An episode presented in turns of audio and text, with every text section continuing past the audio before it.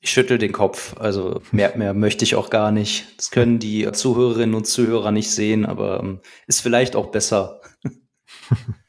Du meinst, bevor es noch mehr Spitzen hagelt hier? Ja, genau.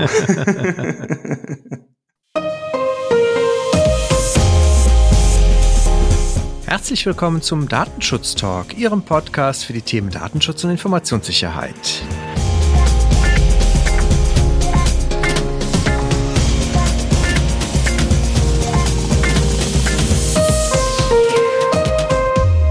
Heute ist Freitag der 13. und wir gehen mal davon aus, dass trotz dieses Datums natürlich unsere Aufnahme heute gut funktionieren wird. Mein Name ist Heiko Gossen und ich begrüße ganz herzlich heute wieder virtuell dabei den lieben David Schmidt. Hallo David. Grüß dich Heiko. Hallo. Unser Redaktionsschluss war, wie Sie das von uns gewohnt sind, um 10 Uhr und wir schauen heute wieder zurück auf die Woche des Datenschutzes, was so alles passiert ist. Und eine Sache möchte ich vielleicht gerne schon vorne wegnehmen, nämlich was passiert ist. Wir haben eine neue Themenfolge veröffentlicht.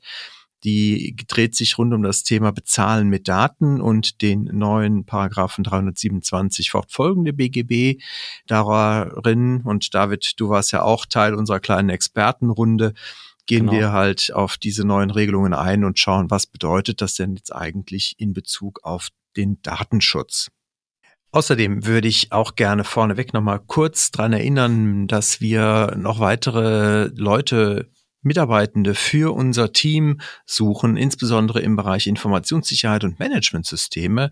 Das ist ja auch ein Bereich, der bei uns sehr äh, stark wächst, der auch fachlich wie in allen Themen, wo wir unterwegs sind, natürlich auf hohem Niveau sich bewegt und wo wir auch Leute suchen, die sich dahingehend zutrauen, mit uns an diesen Themen zu arbeiten, sich entwickeln möchten, vielleicht sogar zum Auditor, als berufener Auditor für äh, das Thema Informationssicherheit oder auch Qualitätsmanagement.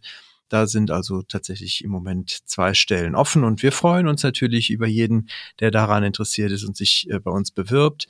Unter bewerbung.migosense.de kann man einfach und unkompliziert seine Bewerbung schicken.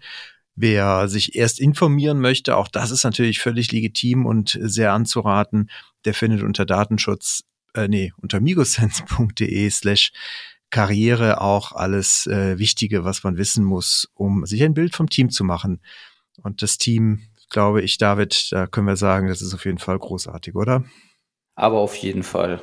Das sage ich nicht nur, weil du mich jetzt zuvor dann anschaust, sondern das ist, das ist tatsächlich so. also unbedingt bewerben. Sehr gut.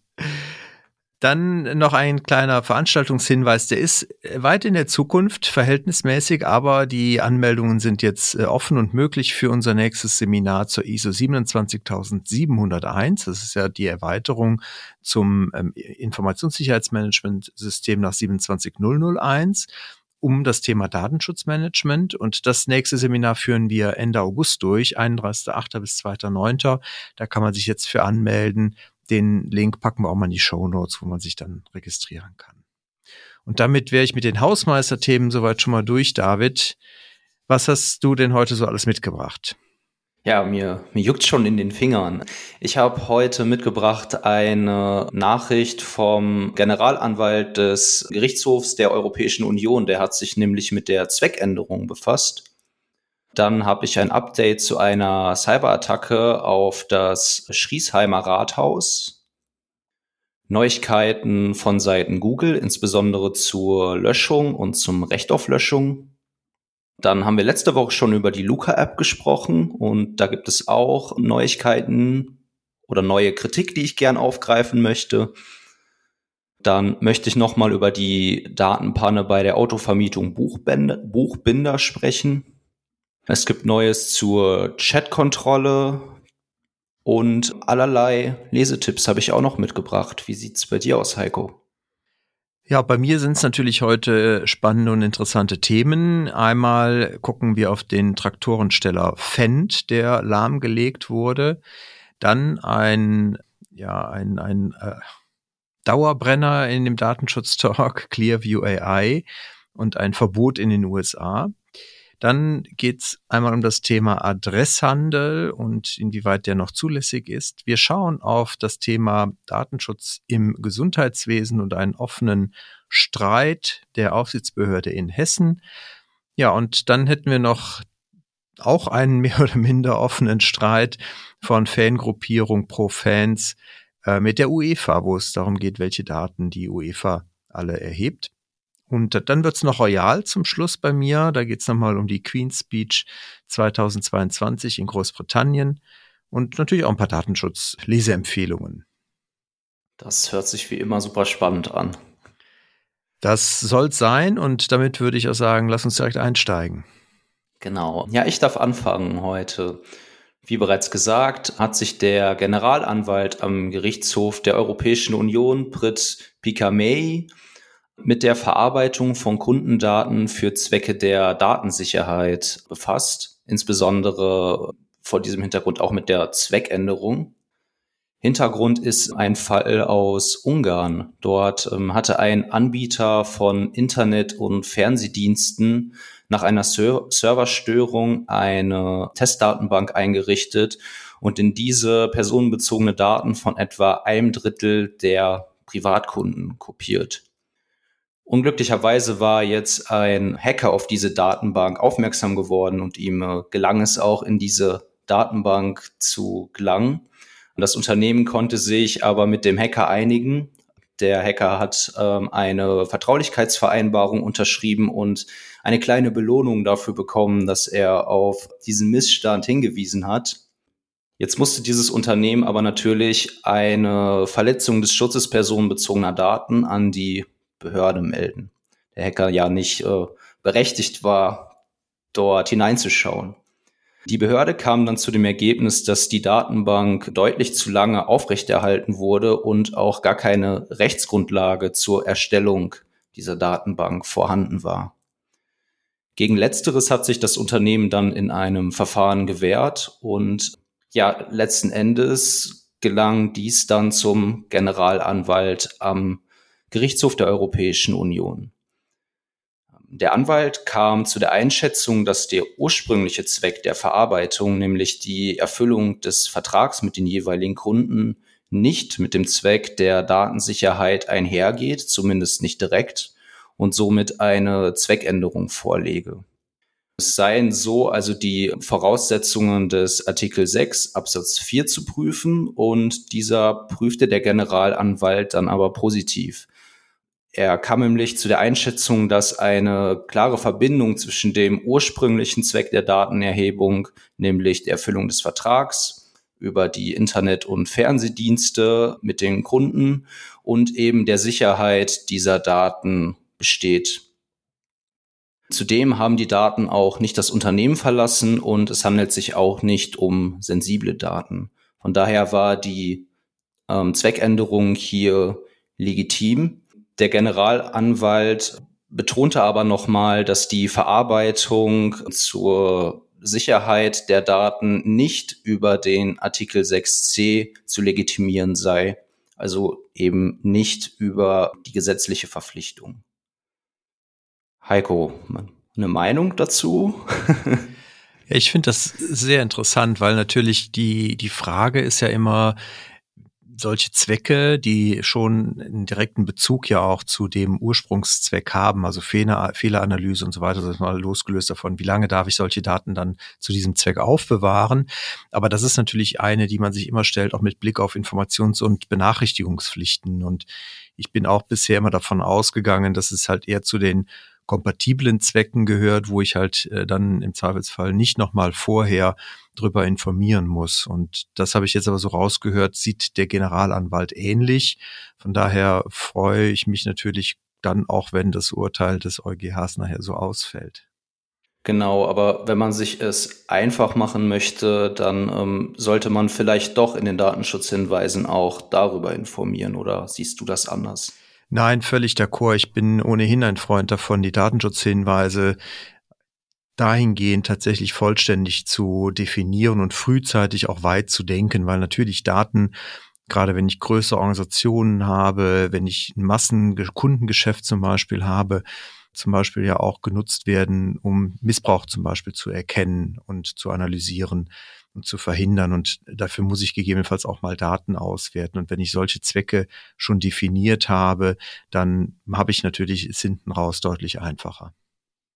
Ja, und ich glaube, wir haben auch einen Kollegen, der sich äh, sehr darüber freut, dass das zumindest nach der Meinung des äh, Generalanwalts nicht über die gesetzliche Verpflichtung ähm, legitimierbar ist. Viele Grüße an der Stelle an den Kollegen. Ja, ich glaube, er, er, hört uns regelmäßig und ähm, spricht ja auch schon mal mit. Gut, dann komme ich zu meiner ersten Meldung und zwar sind das schlechte Nachrichten für Landwirte.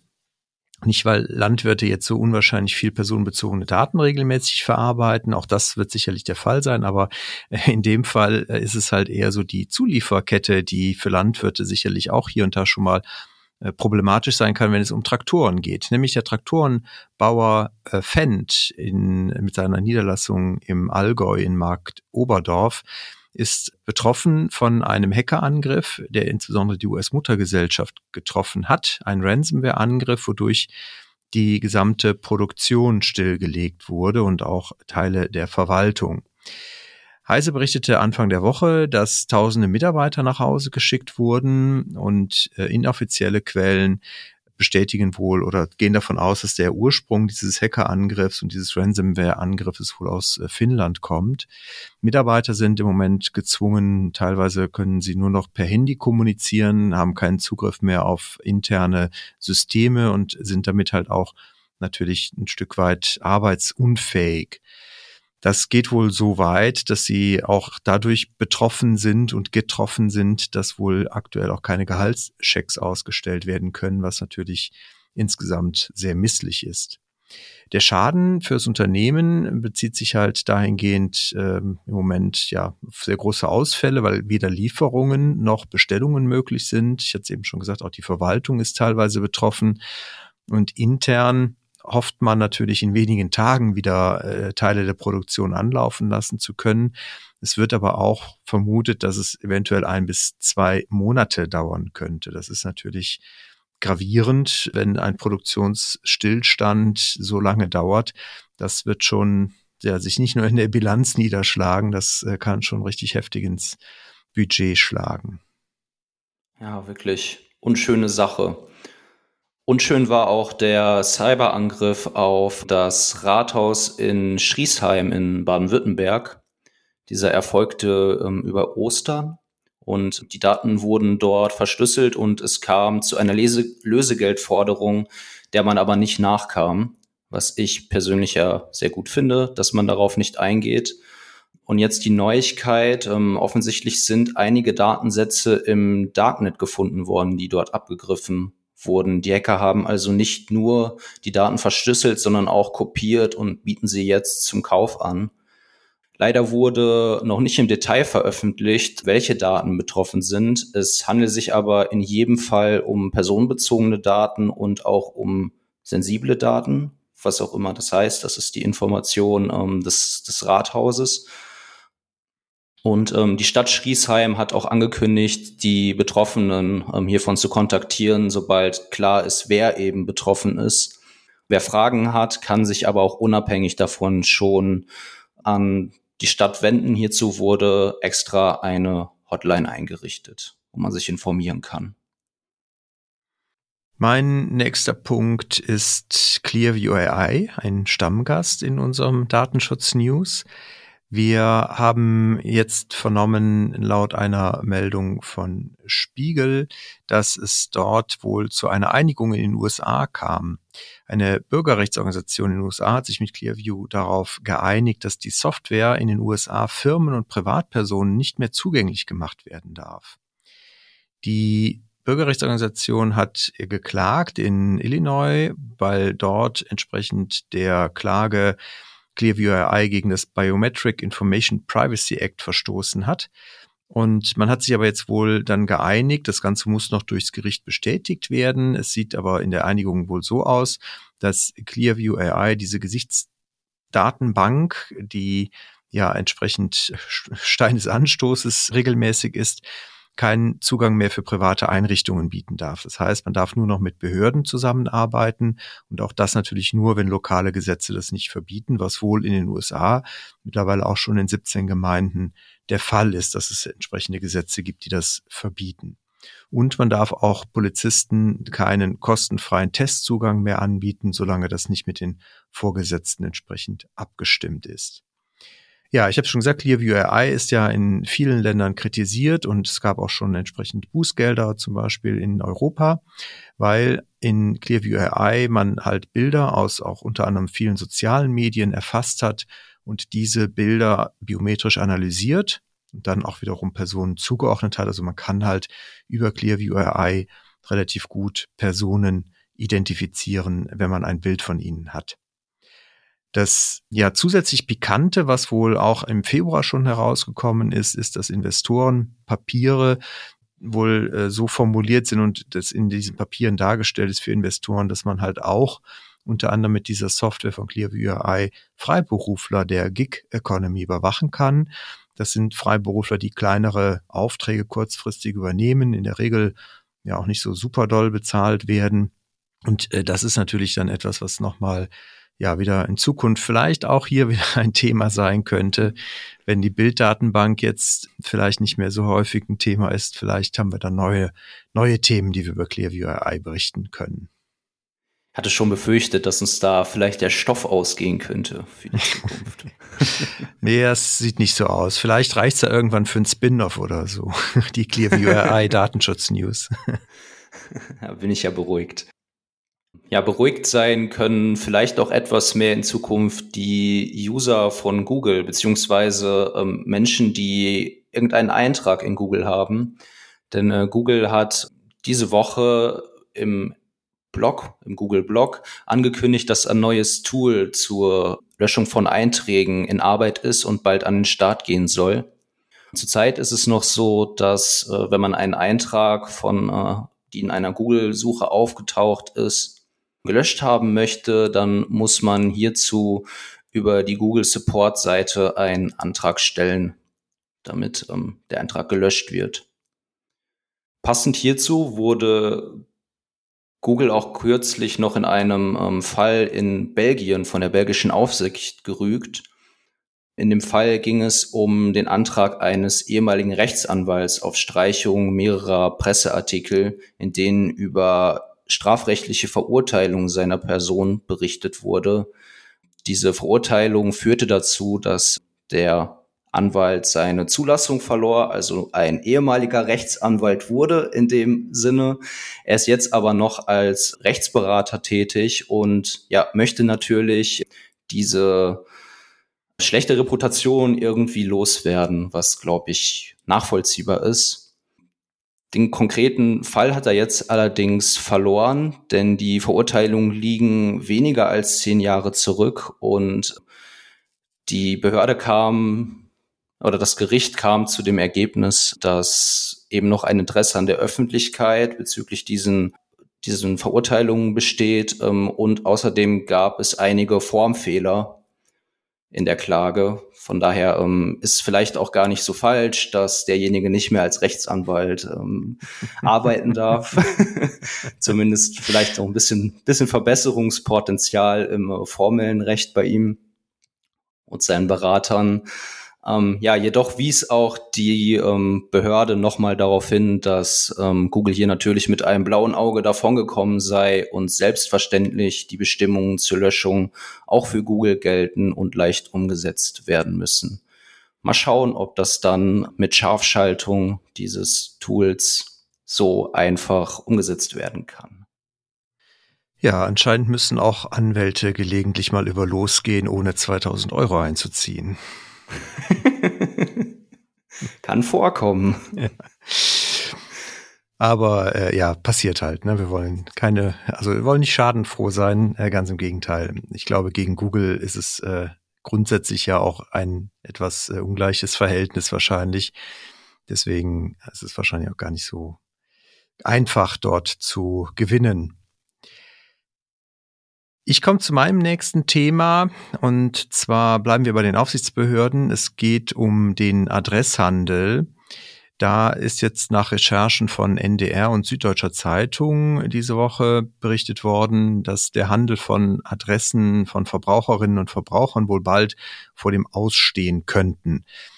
Die äh, Recherchen hätten wohl ergeben, dass die Landesdatenschutzbeauftragten der Ansicht überwiegender, zumindest überwiegende Anzahl dieser Landesdatenschutzbeauftragten in Deutschland der Auffassung sind, dass das, wie man sagt, strenge europäische Datenschutzrecht, ich glaube, das haben wir jetzt schon ein paar Jahre, es äh, ist bald vier Jahre alt, eine oder in Kraft eine Weitergabe solcher Daten zu Werbezwecken nicht mehr zulässt, sofern die Betroffenen nicht umfassend informiert wurden und zugestimmt hätten. Dazu erklärte man halt seitens der Datenschutzkonferenz, dass halt man hier an einer Beschlussfassung arbeitet oder einen Beschluss herbeiführen möchte, der das auch entsprechend formuliert dass man halt in Zukunft nur noch mit einer Einwilligung auch bei postalischen Adressen, also es geht hier ganz explizit um die äh, Veräußerung und Weitergabe von Postadressen zu Werbezwecken, das halt auch nur noch mit Einwilligung sieht. Also wir hatten ja früher mal dieses Listenprivileg im Bundesdatenschutzgesetz, das gibt es natürlich in der DSGVO nicht mehr. Und dementsprechend ist natürlich das äh, Zweifelsfall nur noch über das berechtigte Interesse zu legitimieren, wobei natürlich auch die DSGVO Werbezwecke durchaus als legitimes Interesse sieht. Von daher bin ich persönlich ja eher so ein bisschen bei der Landesbeauftragten von Nordrhein-Westfalen, die erklärt hat, dass sie den Adresshandel in der bisherigen Form auch weiterhin für zulässig hält. Also von daher sind auch hier wieder die Aufsichtsbehörden in Deutschland sich nicht ganz einig. Der Deutsche Direktmarketingverband DDV ist halt in Sorge, klar, sieht natürlich Geschäftsmodelle gefährdet, wobei da wäre ich halt, wie gesagt, auch wieder so ein bisschen entspannter, weil natürlich solange die Aufsichtsbehörden sich nicht wirklich einig sind und es offizielle äh, Verkundungen, äh, Verkündungen gibt, dass man halt es anders sieht, ist man natürlich immer ein Stück weit gut positioniert, wenn es dann zu einer Auseinandersetzung mit der Aufsichtsbehörde kommt. Also Bußgelder sind dann halt grundsätzlich schon sehr unwahrscheinlich, wenn man eine Aufsichtsbehörde hat, die die eigene Rechtsfassung mitträgt oder unterstützt. Ich denke auch, wenn sich das jetzt durchsetzen sollte in einigen Bundesländern und die äh, ersten Behörden sich trauen, dafür Werbeunternehmen auf die Finger zu hauen, dass die erste Klage nicht lange auf sich warten lassen wird. Und dann haben wir vielleicht auch mehr Klarheit insgesamt.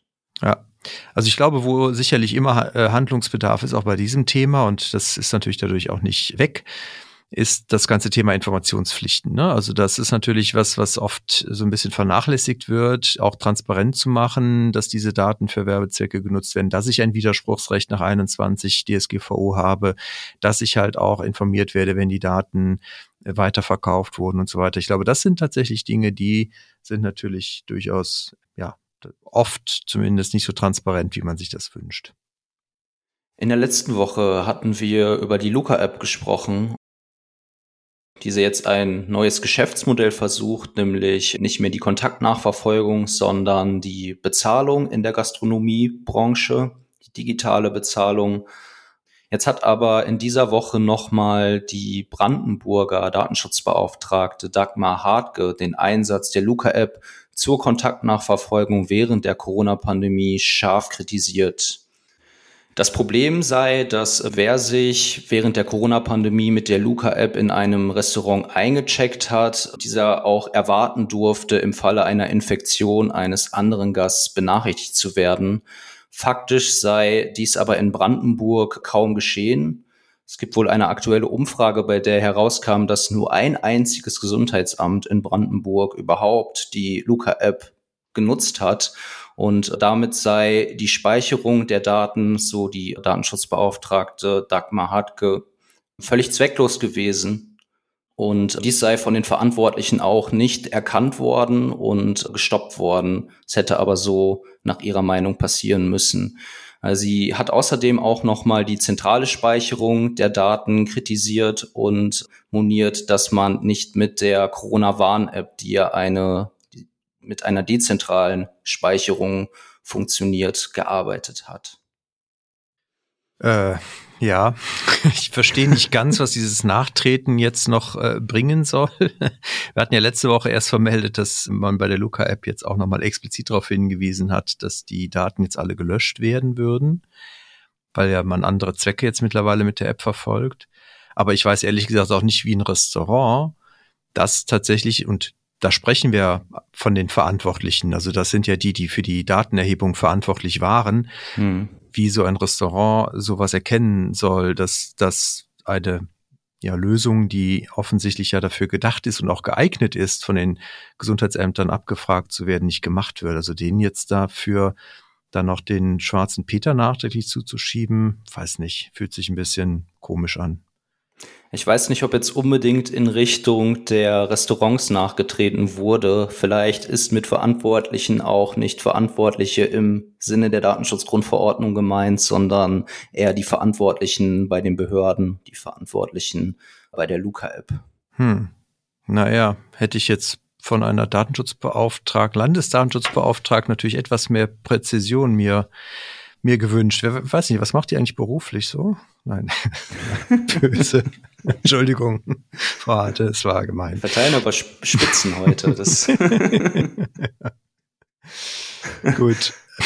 Kommen wir weiter. Gehen wir zur nächsten Landesdatenschutzbehörde, nämlich nach Hessen. Da ist ja Professor Dr. Alexander Rossnagel Datenschutzbeauftragter und er wehrt sich gegen die Auffassung der Deutschen Gesellschaft für Innere Medizin, kurz DGIM, dass der Datenschutz der Medizin im Wege stehe.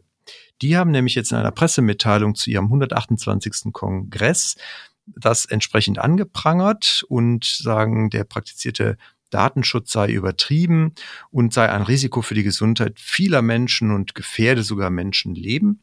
Da hält entsprechend Professor Rossnagel jetzt gegen und sagt, dass der Datenschutz halt äh, nicht so zu verstehen sei und dass man halt auch, und das wirft er ihnen dann auch wiederum vor, in den Orientierungshilfen da auch eigentlich die notwendigen Klarstellungen drin hat, was Notfallmediziner zum Beispiel dürfen, was an Zugriffsberechtigungen auch äh, übergangen werden darf, wenn Menschenleben zum Beispiel auf dem Spiel stehen und dass auch die Dokumentation und Datenhaltung für die Forschungszwecke zum Beispiel durchaus geregelt sei.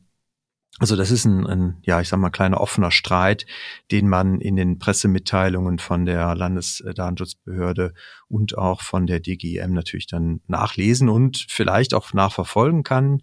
Bin mal gespannt, ob es weiterhin mit offenem Visier und offen ausgetragen wird oder ob man sich dann vielleicht mal an den Tisch setzt und das versucht zu klären. Aber ja, schade ist es natürlich trotzdem, dass halt wieder mal der Datenschutz versucht wird vorzuschieben und gesagt wird, der verhindert jetzt alles und jetzt riskiert er sogar noch Menschenleben. Da bin ich tatsächlich eher so auf der Seite von Professor Rossnagel und sage, ja, also es gibt vielleicht das eine oder andere, wo man mal, mal intelligent und clever nachdenken muss, wie man das lösen kann. Aber dass jetzt Menschenleben deswegen quasi riskiert werden, das, das sehe ich auch nicht. Ich schüttel den Kopf. Also ähm, mehr, mehr möchte ich auch gar nicht. Das können die Zuhörerinnen und Zuhörer nicht sehen, aber ähm, ist vielleicht auch besser. Du meinst, bevor es noch mehr Spitzen hagelt hier? Ja, genau. Ich muss auch schauen, dass ich jetzt bei meiner nächsten Nachricht nicht die, die nächste Spitze verteile. Die Autovermietung Buchbinder hatte im Jahr 2020 etwa 10 Terabyte an vertraulichen Daten von rund drei Millionen Kunden wochenlang ungeschützt auf Servern liegen gelassen. Wir hatten damals auch darüber berichtet. Und jetzt hat das Bayerische Landesamt für Datenschutzaufsicht entschieden, der Autovermietung kein Bußgeld aufzuerlegen und auch sonst keine Sanktionen zu verhängen.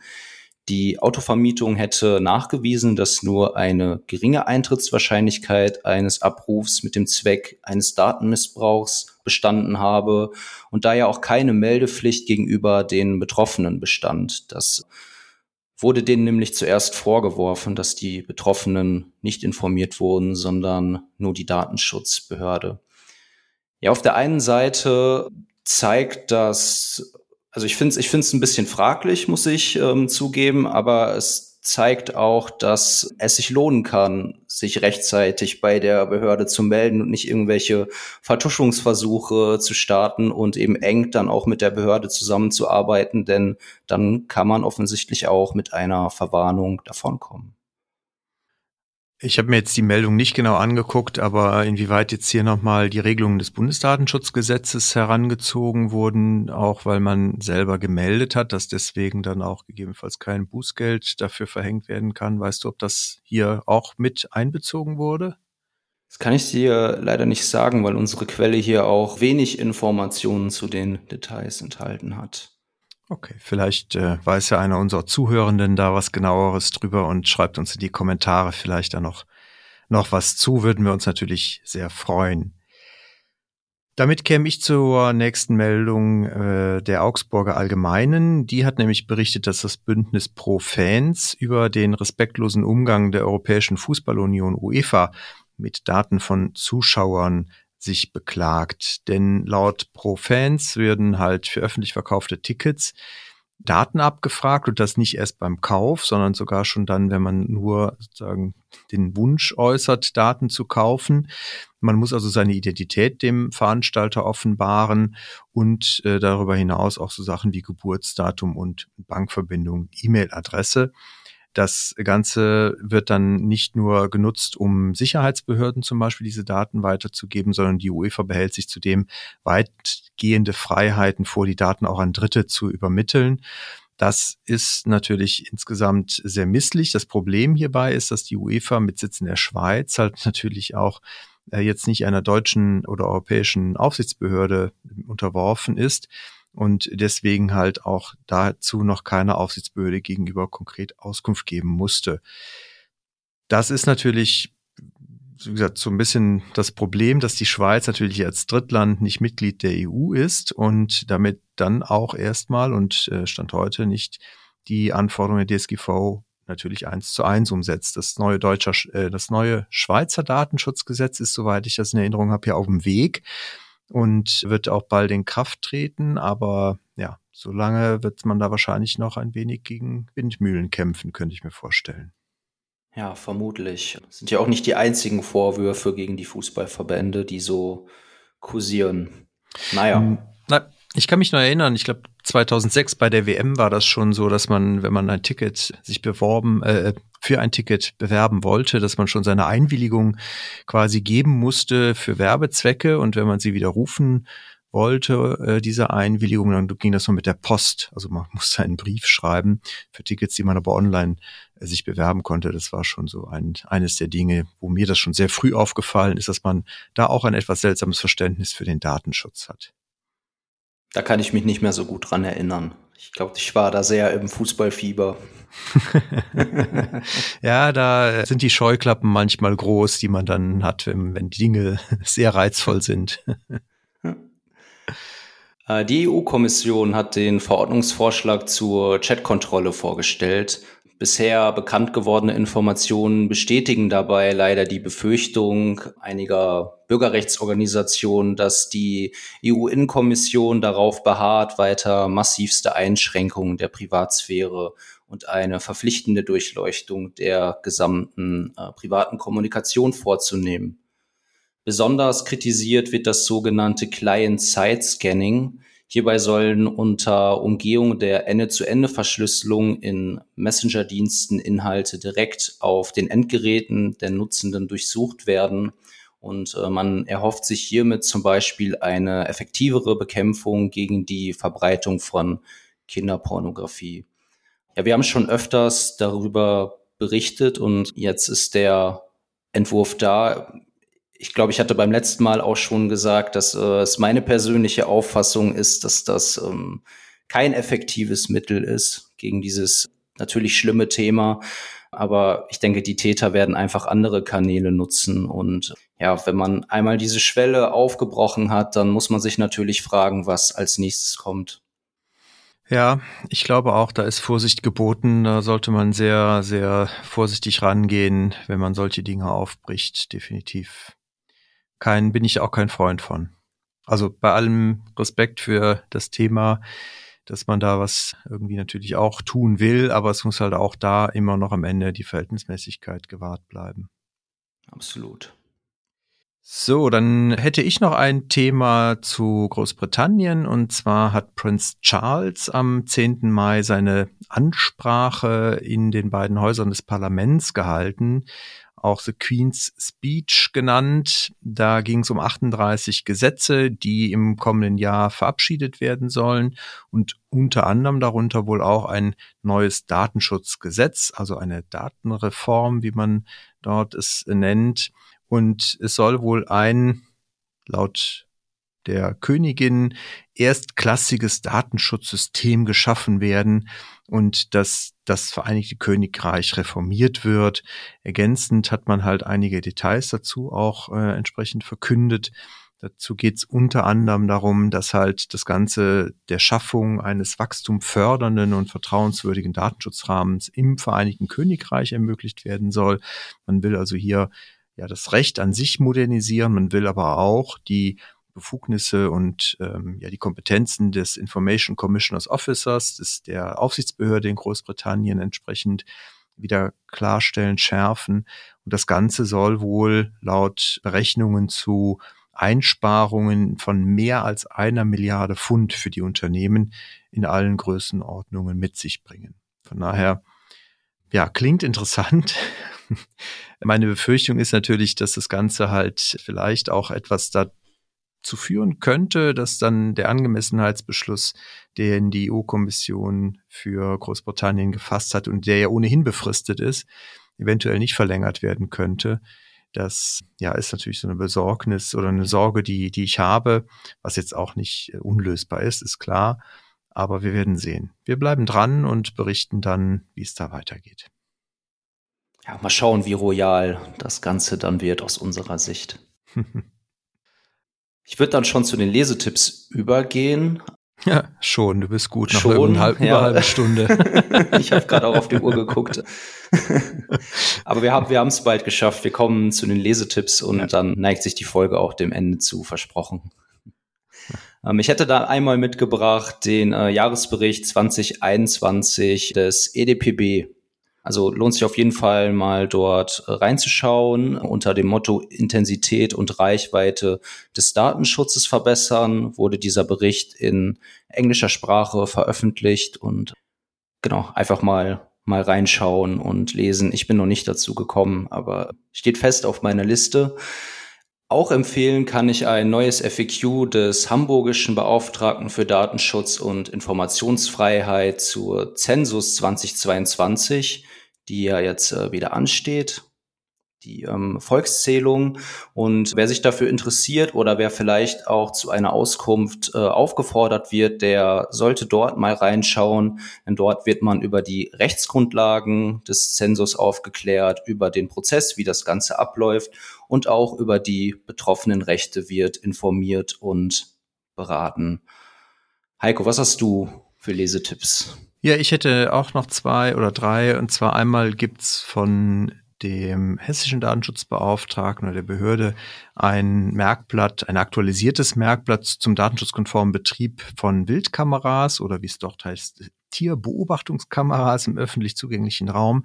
Ist natürlich datenschutzrechtlich auch nicht ganz unproblematisch, wenn man irgendwo in dem öffentlichen Raum Kameras aufhängt. Deswegen ist auch da natürlich wichtig, sich das zu, in, sich zu informieren, also auch hier für, für Jäger und andere Menschen, die zum Beispiel ihren Wald, also sprich ihr Eigentum schützen möchten, ist das sicherlich eine gute Quelle, um sich nochmal mit den Anforderungen auseinanderzusetzen.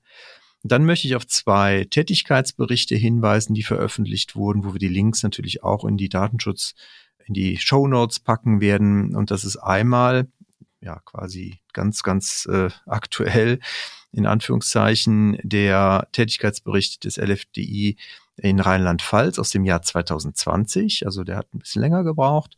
Und es gibt den 23. Tätigkeitsbericht für das Jahr 2021, ist dieser vom LFD Brandenburg, der veröffentlicht wurde. Das wäre es von meiner Seite. David, hast du noch was? Alles auf meiner Liste imaginär abgehakt. Sehr gut. Dann danke dir ganz herzlich. Gern, ich danke dir, Heiko. Und Ihnen wünschen wir damit ein schönes Wochenende. Bleiben Sie uns gewogen und auf bald. Tschüss.